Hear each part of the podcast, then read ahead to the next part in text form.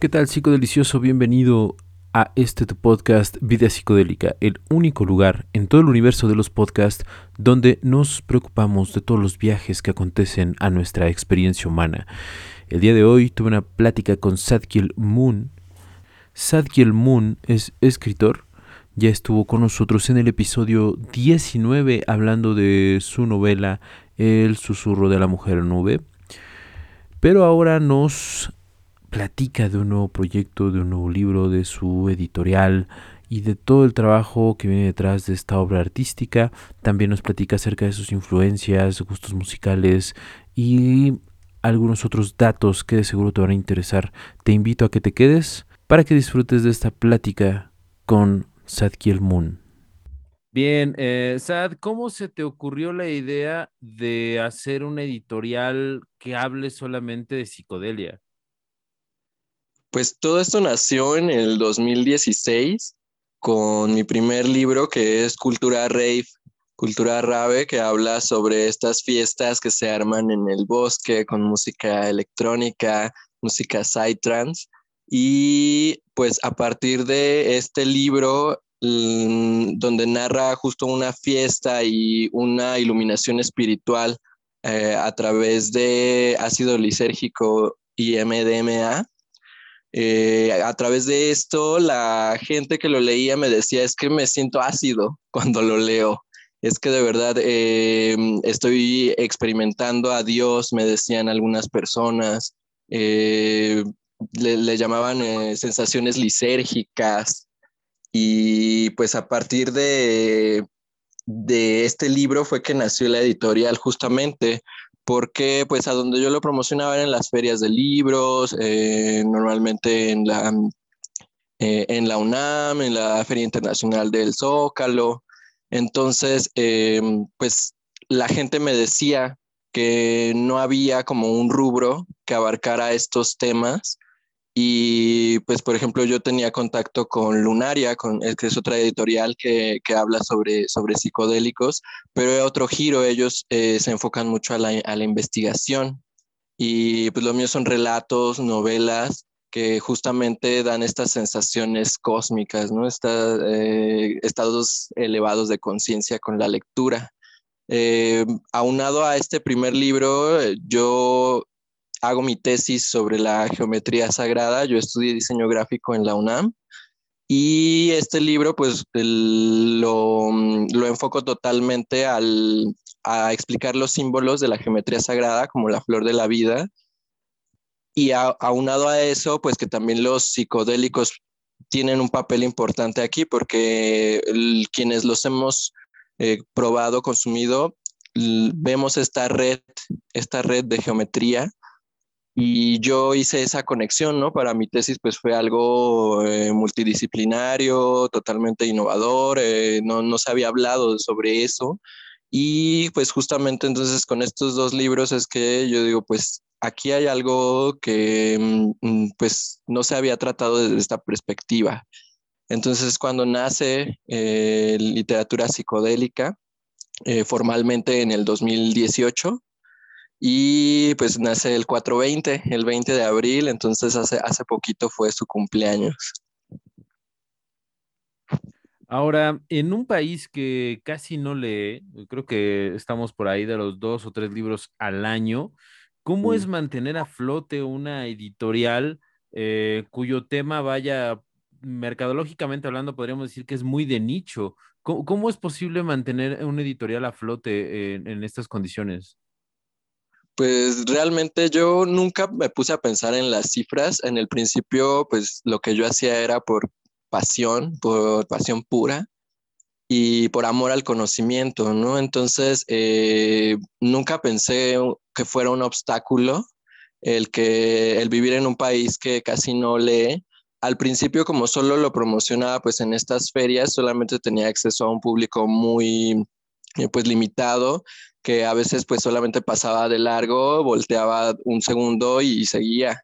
Entonces, eh, pues las redes sociales fueron el boom justamente para llevar a más personas estos temas. Y sobre todo que yo me doy cuenta como con los dos primeros libros, Cultura Rave y Sagrada Psicodélica, pues la gente me dice, es que yo no leo, es que a mí no me gusta leer, pero tus libros los devoré, ¿no?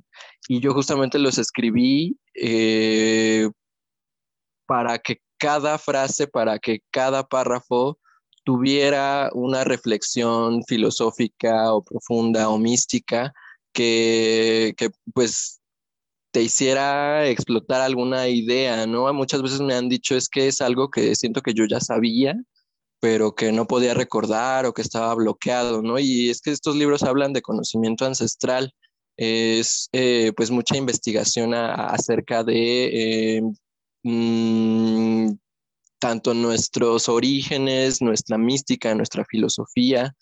Y pues creo que ahí está la clave justamente. La gente no lee porque no sabe que existe algo que le pueda interesar. Eh, la gente está muy casada con los libros que nos dejaban en la escuela y difícilmente se pone a investigar qué más hay, ¿no? La filosofía, por ejemplo, es algo universal que a todo ser humano debería interesarle eh, por naturaleza y, realmente muy pocos saben realmente qué es filosofía, ¿no? O qué es filosofar. Entonces, eh, pues yo siento que ahí, fue la clave y, las redes sociales fueron también el, el boom porque pues no solo empecé a vender en México, sino que ahorita ya en todos los países de habla hispana están estos libros y em, pues también se han ido a, de hecho ya están en, cada uno de los continentes. Eh, hace un mes eh, me, faltaba justamente Oceanía y, y, me pidieron una colección para, para Australia, ¿no? Entonces es, como eh, pues esa expansión gracias a las redes y pues también un tema totalmente innovador que le interesa a todo mundo, pero que quizás no saben que les interesa. Ahora, eh, hablaste, bueno, hace ratito acerca, y digo, el, tema de la, el nicho, digamos, de la eh, editoriales acerca de la psicodelia y todo esto. Eh, ¿Tú crees que esta escena en México a partir, por ejemplo, de 2018 eh, ha ido en aumento, este, ha ido decreciendo? ¿Tú, tú cómo ves este, este rollo de la escena eh, psicodélica? Yo creo que tuvo un auge más o menos a partir de 2009, 2010. Eh, siento que se retomaron muchas ideas que en los 60 murieron con la prohibición y eh, pues también se puso en auge el, consumo de LSD que en realidad pues nunca se dejó de, de, probar, de consumir entre la gente, no solamente jóvenes, eh, sino también pues estudiosos y psiconautas. Mm, pero sí creo que estamos en un momento crítico en el que los psicodélicos eh, ya son cada vez más de dominio público. Y pues por ejemplo he visto que hay personas de, edad avanzada en ceremonias de ayahuasca o ceremonias de jicuri que, me dicen, pues yo no tengo ni idea de, del mundo de las drogas porque yo no considero que esto sea una droga y ellos van ahí a sanarse, ¿no? Entonces creo que ahí está el, papel que juegan los psicodélicos en nuestra sociedad. Es son necesarios porque nos, lo da, nos los da la, madre tierra en cuanto a las plantas sagradas, por supuesto, y pues siento que por eso es el auge ahora, porque pues, yo veo mucha neurosis, mucha desesperación, mucha depresión en el mundo. Y esto es un clavado a, tu interior, ¿no? La psicodelia, la palabra como tal, significa eso, interiorizar para eh, expresar lo, encontrado en la mente, en el alma. Siento que vinieron justamente a, a sanarnos en este momento que estamos pues tan Em, enfermos de muchas maneras. Creo que a veces solamente nos fijamos en las dolencias del cuerpo, pero eh, pues muchas personas llevan arrastrando el espíritu destrozado a, hacer sus quehaceres y pues realmente eh, los psicodélicos son una puerta a esa sanación o al menos a, a, mirarte a ti mismo, a ti misma y poder darte cuenta de que pues eres más que, que, muchos problemas que a veces parecen pesar demasiado, ¿no? Es un, es un clavado al interior. Y también siento que por eso es que se ha puesto mucho en auge el sapito, el bufo alvarius, 5-MODMT. Mm, esta, eh, pues no es nuevo, obviamente, es, es, un sapo que ha existido durante mucho tiempo, pero eh, las investigaciones son muy recientes y el descubrimiento es demasiado reciente. Eh, pienso que ha nacido justamente cuando la, la, sociedad lo necesita, ¿no? Y pues si necesitamos algo tan fuerte para entender y, amarnos, eh, pues sí, estar mejor con nosotros mismos. Eh, yo siento que esa es la, la, clave de la psicodelia y que sí, totalmente hay, un auge actual. Ahora, como escritor, ¿qué autores te han influido más, en, eh, ya sea en tu estilo o en tu manera de ver la literatura o, o, simplemente que te hayan influido? Sí, pues justamente hace poco estaba eh, pues ya en la revisión final del nuevo libro que es Profundo Sativa y me di cuenta de cómo pues es inevitable que tú te conviertas en todos los escritores que has leído, ¿no? Yo eh, me leo y me doy cuenta de que es un cadáver exquisito de muchísimas eh, lecturas que he hecho, de muchísima investigación, de em, mucha lectura. Y pues yo considero que mi principal em, inspiración pues es, Octavio Paz. Eh, cuando yo me acerqué a él la primera vez, él fue el que me dio la, respuesta del el motivo del escritor, ¿no? Él tiene un compromiso con su sociedad. Em, sus, letras para mí, eh, pues yo, yo quisiera continuar con ese mensaje que él eh, tenía y cada vez que lo leo siento que me está hablando directamente a mí. Em, creo que hay, mucha influencia de, él en, este libro, sobre todo al, abordar la fiesta. Em, y a las deidades, también a las deidades mexicas, también es, es eh, algo que tomé de él y pues yo creo que eh, su amigo Milán Kundera es mi otra gran inspiración.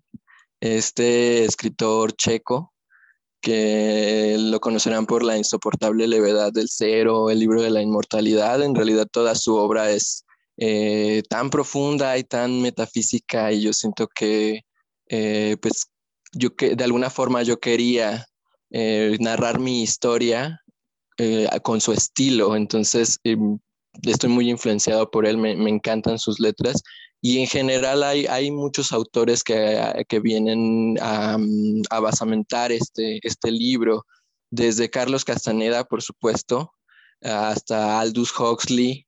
Eh, Nietzsche es un escritor que también me, me, gusta mucho y que siento que es tan actual a pesar de que sus libros son de finales de 1800.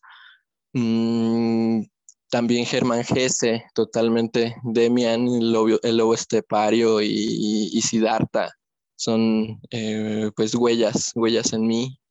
Y uno muy importante que yo considero mi Biblia es el, em, el Retorno de los Brujos. Es todo un, es un libro eh, de unos franceses eh, Jacques Berger y Louis Powell. Y pues también está, muy influenciado el, libro de, esta saga en realidad, porque después viene la rebelión de los brujos y muchas investigaciones sobre, eh, entre paréntesis, lo paranormal, que haya su respuesta en lo cósmico. Entonces, pues, pues todas estas son las, las influencias y podría seguir un rato.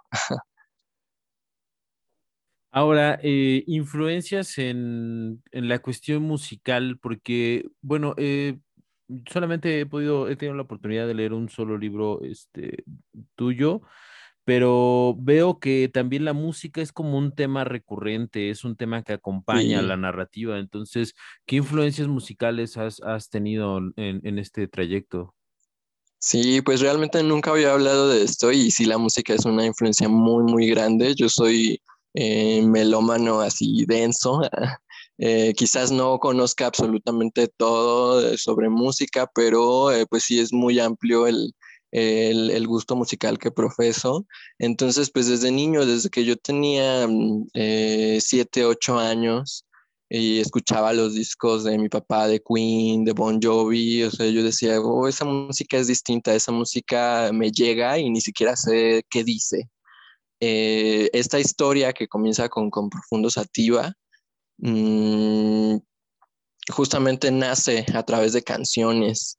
Cuando yo tenía más o menos 10 años eh, y empiezo a crear a los guerreros de la luz, a diseñarlos, a, darles personalidades.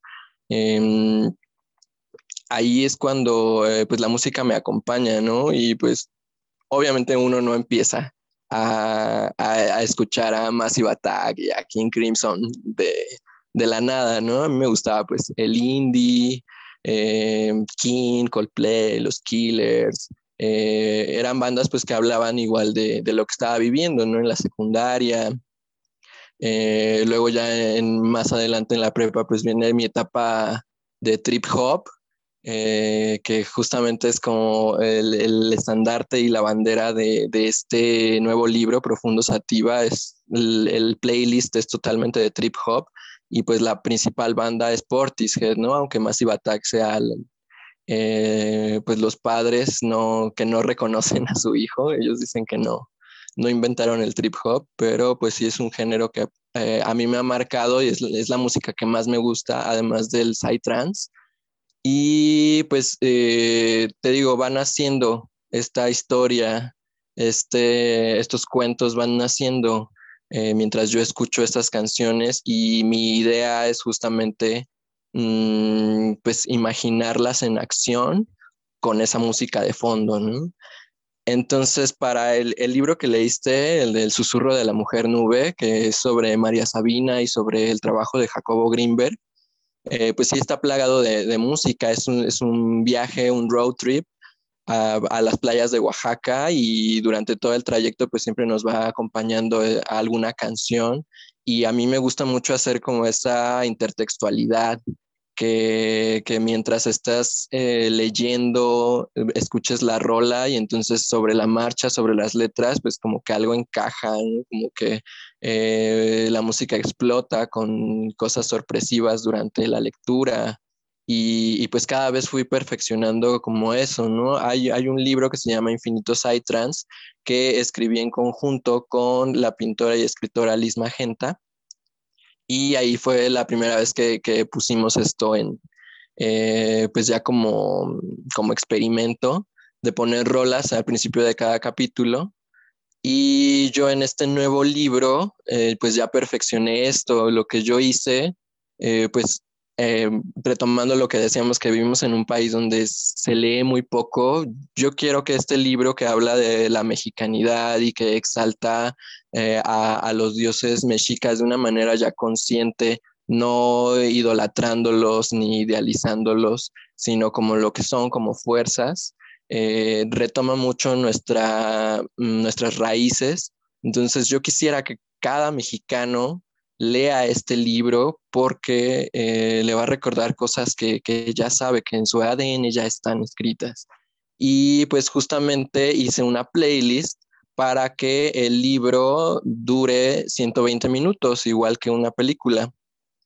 Eh, la playlist la pueden buscar en Spotify o en YouTube, eh, se llama Profundo Sativa, igual que el libro. Entonces, eh, mientras tú vas hojeando el libro, se puede ver que hay frases resaltadas, ¿no? Con, con negro y mayúsculas. Ese es el resumen. Cuando tú pones la playlist y lees solamente el resumen, cada capítulo dura lo mismo que la canción que abre el capítulo.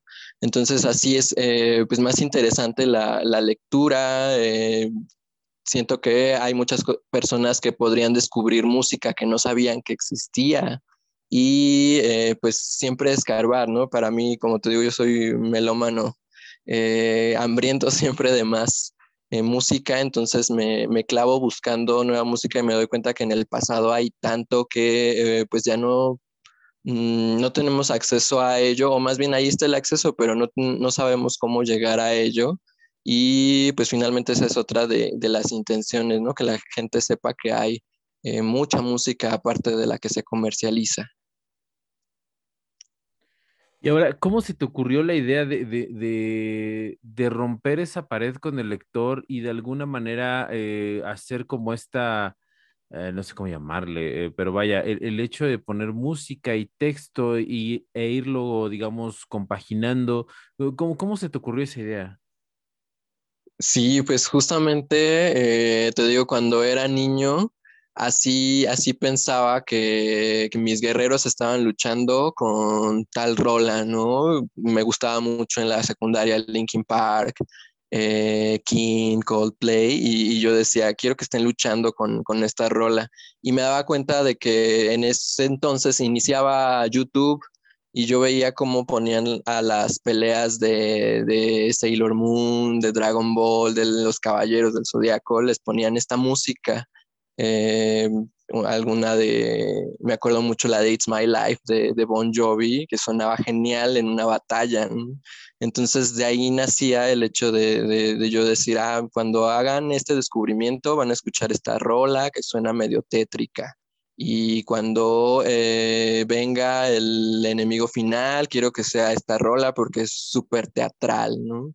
Entonces, eh, pues con los años fui eh, conociendo más y más música. Pues ahorita es lo que, lo que te digo, este, este libro es totalmente dedicado a, a, a Portishead, al, al, al trip hop, trae a Massive Attack, trae a Bjork, trae a Morshiva, eh, bandas que te digo, pues, quizás sean poco conocidas, pero que estoy seguro que cuando la gente escuche la canción mientras va leyendo la, la rola, eh, pues será, digo, mientras va leyendo el capítulo, de verdad será una experiencia, em, pues de una comunicación más allá, ¿no? Eh, hay un capítulo que se llama El, el Ego, de, mm, y la canción que abre es Los dioses ocultos de Caifanes. Entonces ahí van los personajes a una pulquería eh, famosa en la Ciudad de México, que es La Risa, eh, legendaria, por cierto, y justamente eh, pues el, uno de los personajes explica el significado de la piedra de sol y pues también hablan sobre la matanza del 68 hablan sobre el, eh, el milagro de la aparición de, de, la guadalupana, eh, las diferentes eh, posturas que tiene cada personaje para, para no encerrarnos en un adoctrinamiento, sino ver todas las posibilidades, van acompañadas de esta rola de, de los dioses ocultos y pues la mexicanidad que hay ahí encerrada hace que, nazcan muchas emociones, ¿no? Esa es principalmente mi intención. Eh, el eslogan, si se le puede llamar así, de, este libro es, nunca has sentido algo así. Eh, y, realmente es, es, es cierto, ¿no? Las personas que se acerquen a esta literatura escuchando la música van a experimentar algo que pues será totalmente nuevo en sus vidas. Eso es, eh, eso se los prometo. Excelente. Ahora, eh, ¿cómo definirías tu estilo? Buena pregunta. nunca, nunca me lo había cuestionado, pero justo hace unos días me, me estaba, estaba reflexionando sobre que a mí me gustaba mucho el ensayo. Al principio yo empecé pues diarios, si se le puede llamar de alguna forma, y eh, pues todo eran reflexiones, reflexiones sobre el, cosmos, la energía, la conciencia, y cada vez iba más, más a fondo en ello. Eh, cuando yo tengo en mis manos la primera compilación de estos ensayos, y empiezo a, preguntar a, otros escritores, a, mis maestros de, creación literaria. Todos me dicen es que aquí está demasiado apretada toda la información, está sobrecargado, aquí hay demasiado y solo son 70 páginas. es, es muchísimo lo que desbordas. Lo que yo hice entonces fue pues empezar a acomodar toda esa filosofía en la historia de cuentos que yo había creado desde que tenía 10 años. Em, siento que mi estilo es sobre todo muy empírico, porque a pesar de que eh, tomé clases de, creación literaria, estudié en el claustro de Sor Juana, mis maestros siempre me decían que eh, pues yo hablaba de cosas de las que no se debían hablar en primera, pues el tabú sobre las sustancias, ¿no? Que tienen ellos, que yo creo que pues es un tema ya muy universal, no, no considero que esté prohibido, ¿no? O sea, ni siquiera lo, lo sexual o, por el lado del narcotráfico, no es algo prohibido de lo cual se pueda hablar y es expresión, es eh, libertad de expresión.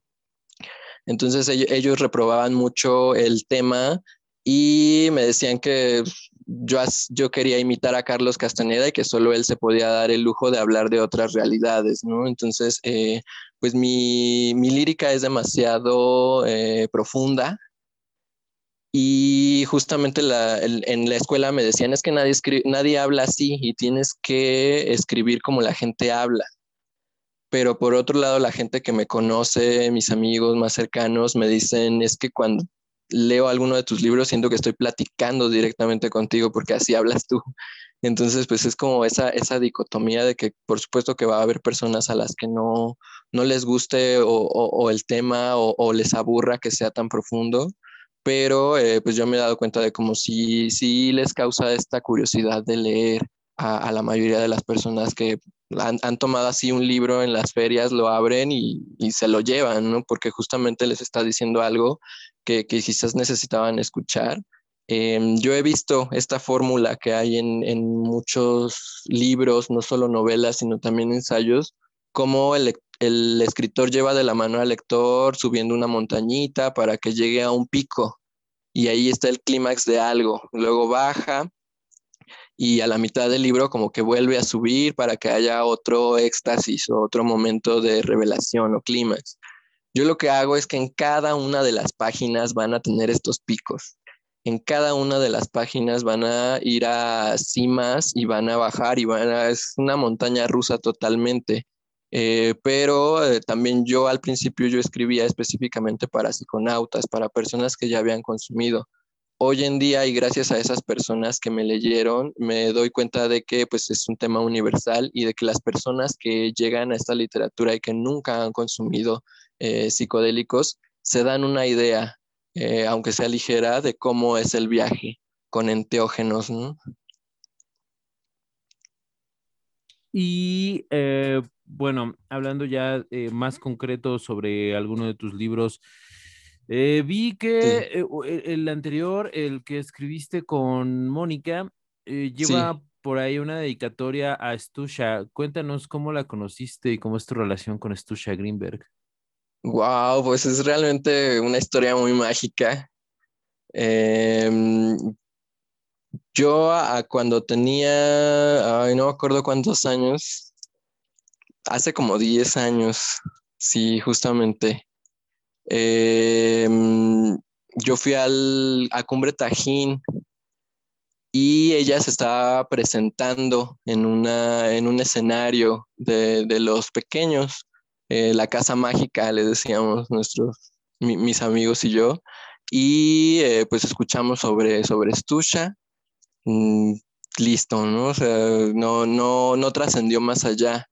Eh, su música muy de de varias culturas del mundo, traía montones de instrumentos, o sea, eh, fue realmente una experiencia muy bonita. Y ahí quedó.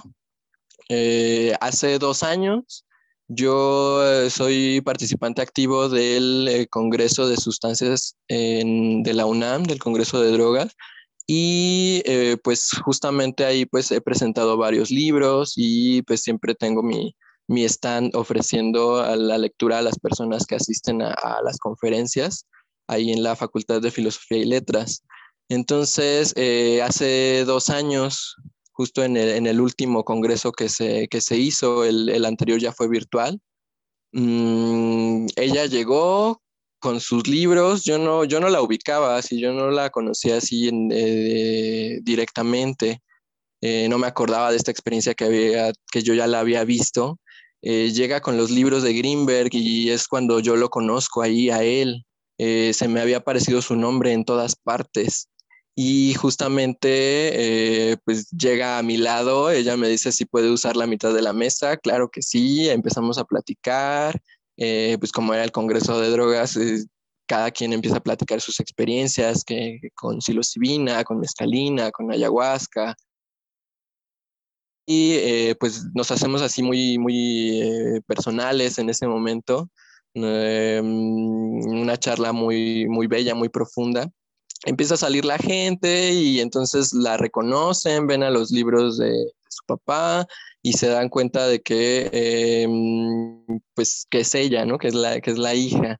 Y yo ahí todavía pues, no, no agarraba la onda, no sabía, hasta que, pues, de pronto me hace clic su nombre y recuerdo esa experiencia en Cumbre Tajín y le digo, yo estuve en uno de tus conciertos en la Casa Mágica en Veracruz y, ella así, pues, eh, se iluminó su rostro, hicimos como esa, esa conexión de, wow, ¿te acuerdas? ¿Te pasó esto? Y, y estábamos en el escenario y así, y como que fue una, una conexión muy mágica.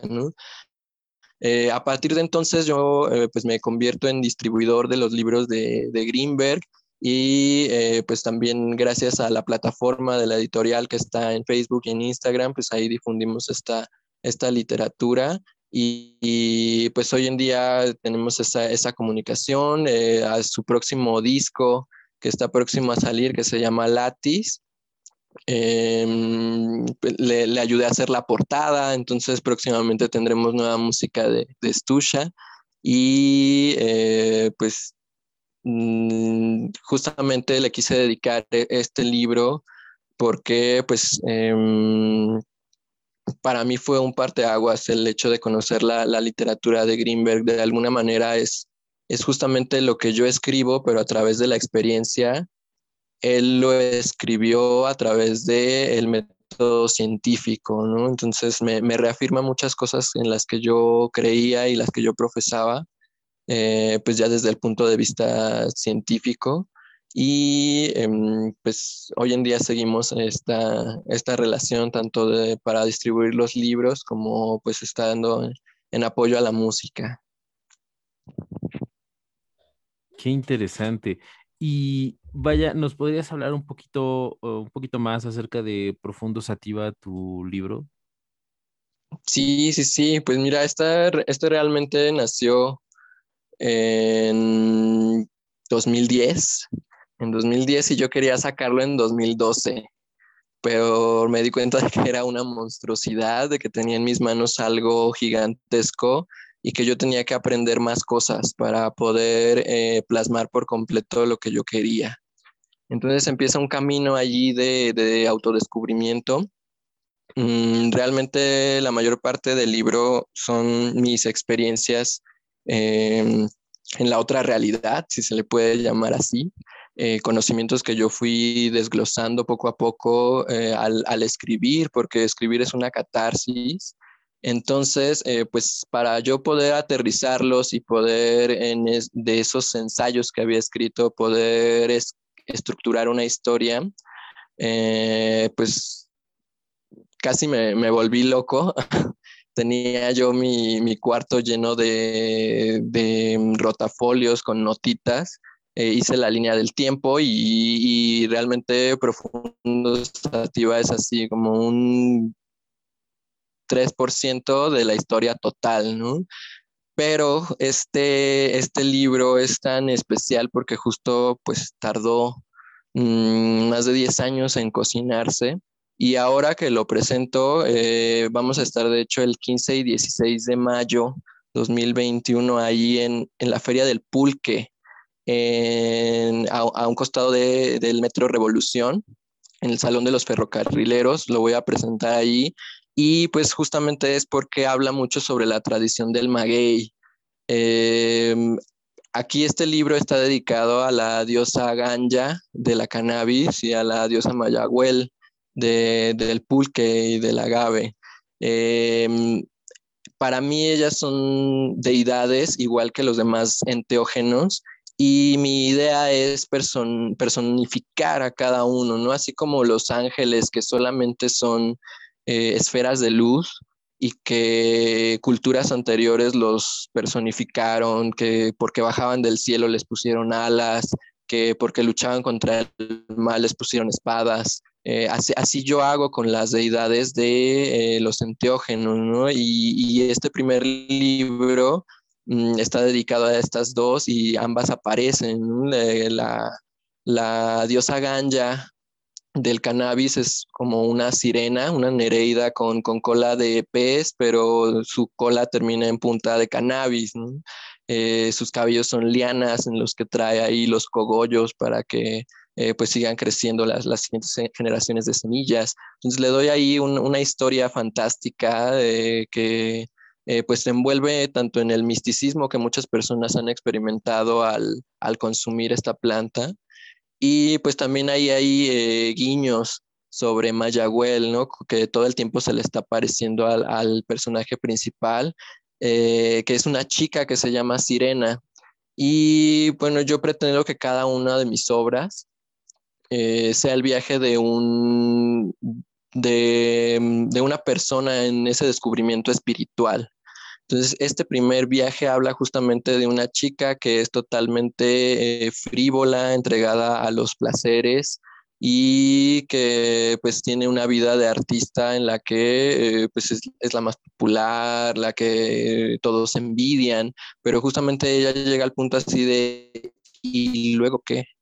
¿De qué se trata esto? Ya lo tengo todo, mi vida está, eh, pues de alguna forma, o sea, todos le dicen es que la gente quiere lo que tú tienes, pero ella siente que no tiene nada. Entonces el encuentro con estas deidades es eh, clave para que eh, pues exista este, mm, este despertar y yo voy describiendo las sensaciones tanto del despertar, que, que realmente es eh, muy fuerte, ¿no? La, gente cree que la iluminación es así de, ay, me, me, me, llega un rayo de sol y estoy en un campo y me siento tranquilo y, y, realmente Sirena se da cuenta de que despertar es duro, de que sientes que te estás volviendo loco, de que sientes que, eh, pues en primer lugar, nadie te entiende y, yo voy llevando de la mano al lector por todas estas sensaciones. Como te decía hace rato, es una, una montaña rusa. Em, creo que la, la, principal aportación pues es, es rescatar esta mexicanidad eh, tan latente pero a la vez tan ignorada porque la vemos en todas partes. En el libro hablo sobre muchos lugares icónicos, eh, tanto de la ciudad como del Valle de México, Em, la, la, casa de Sirena está en Tepotzotlán y es una casa que de verdad ahí está. Eh, hablo de una, una, mujer, Doña Pera, que todos los, los habitantes de, del centro de Tepotzotlán la conocen por em, eh, tener en su jardín como un, un, bar de pulque, un lugar para ir a beber pulque.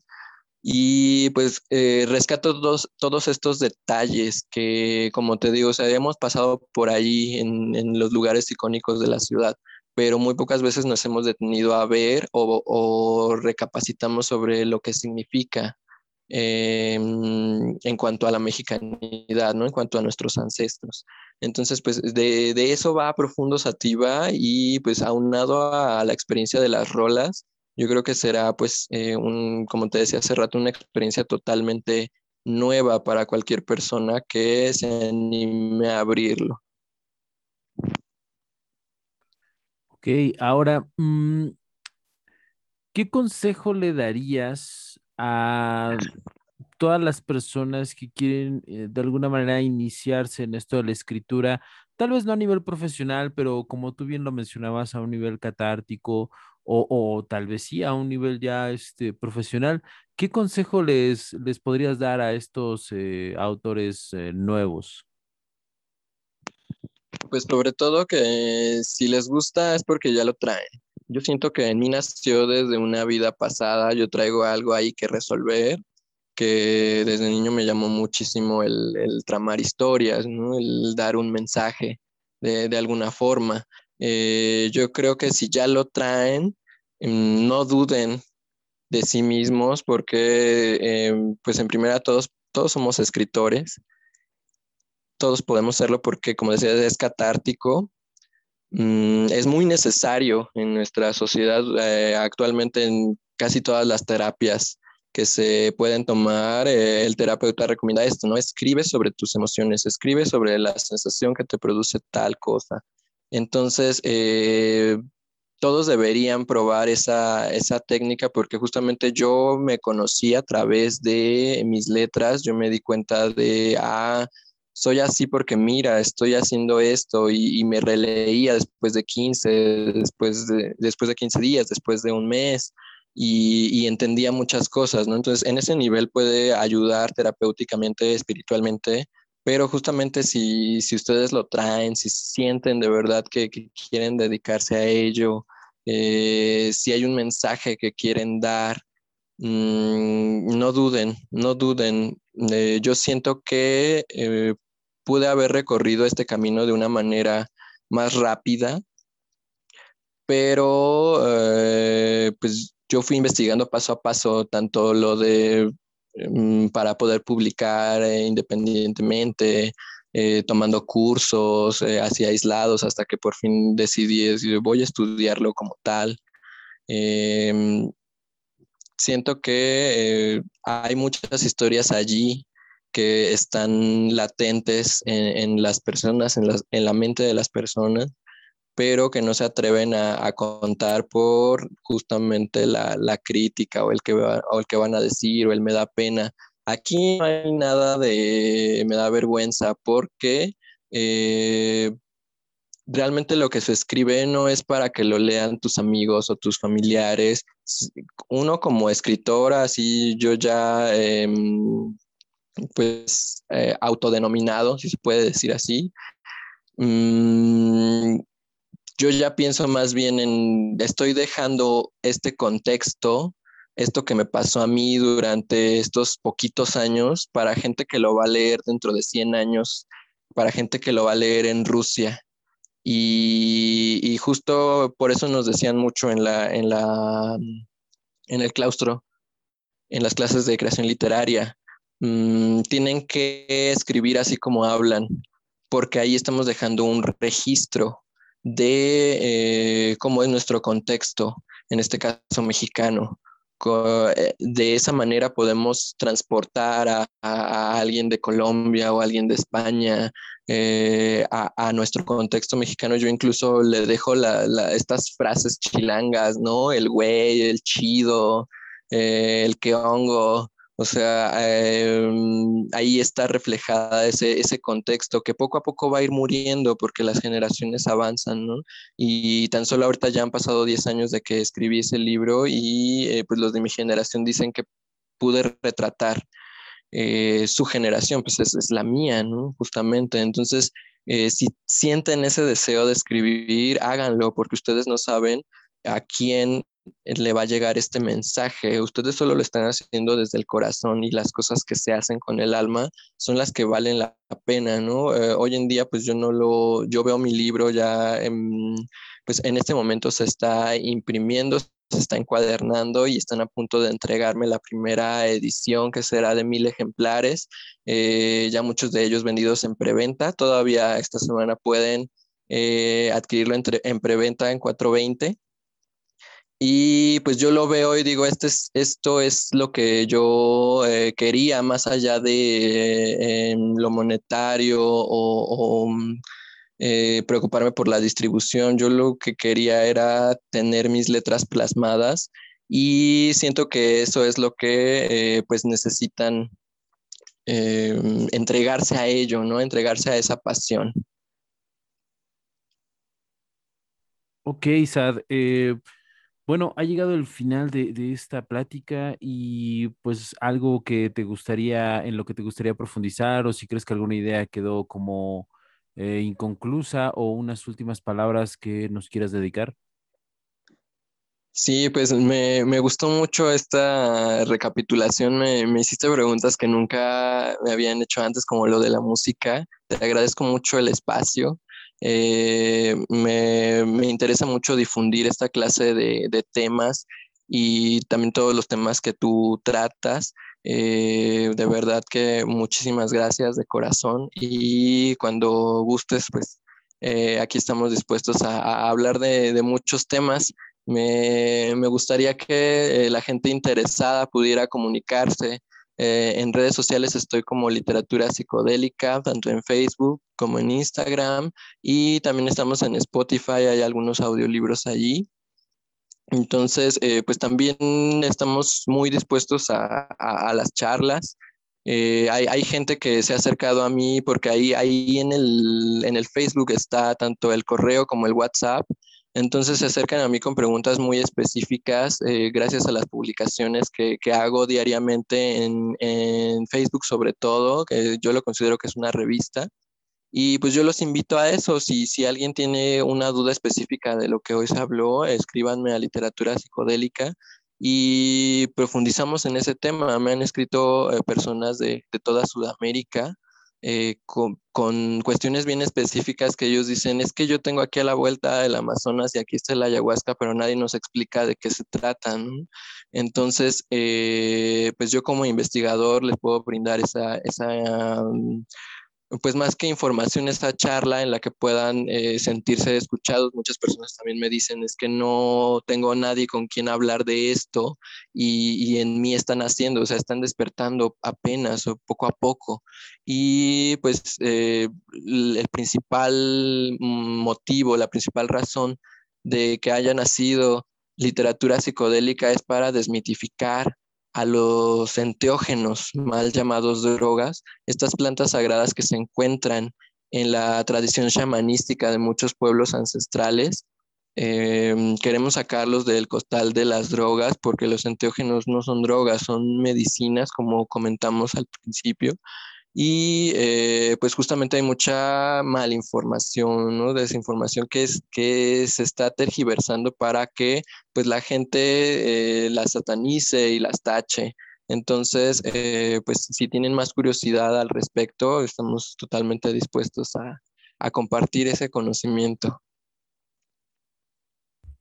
Excelente, Sad. Muchísimas gracias por el tiempo, muchísimas gracias por compartir con nosotros pues todas tus creaciones literarias y obviamente vamos a dejar eh, todos los datos de contacto, así como de tu tienda en la parte de abajo para que los interesados puedan eh, llegar a ti, llegar a tu obra y pues leerte, que es lo, lo, principal de un autor. A un autor hay que, hay que leerlo y releerlo. Te agradezco muchísimo por el tiempo, Sad. Gracias a ti, estoy eh, muy complacido y pues sobre todo eh, agradecido porque pues hacen falta estos espacios, hacen, eh, hacen la diferencia realmente. Yo he visto que em, en los últimos días se han cerrado muchos canales porque hablan de, estos temas que ya se están censurando demasiado y entonces debemos ser muy asertivos para poder eh, hablar de esto sin que se satanice y siempre pues con las em, con la información, con el conocimiento allí, eh, pues para, para reforzarnos, ¿no? Entonces, pues te agradezco también este espacio y que siga muchísimos años, hermano.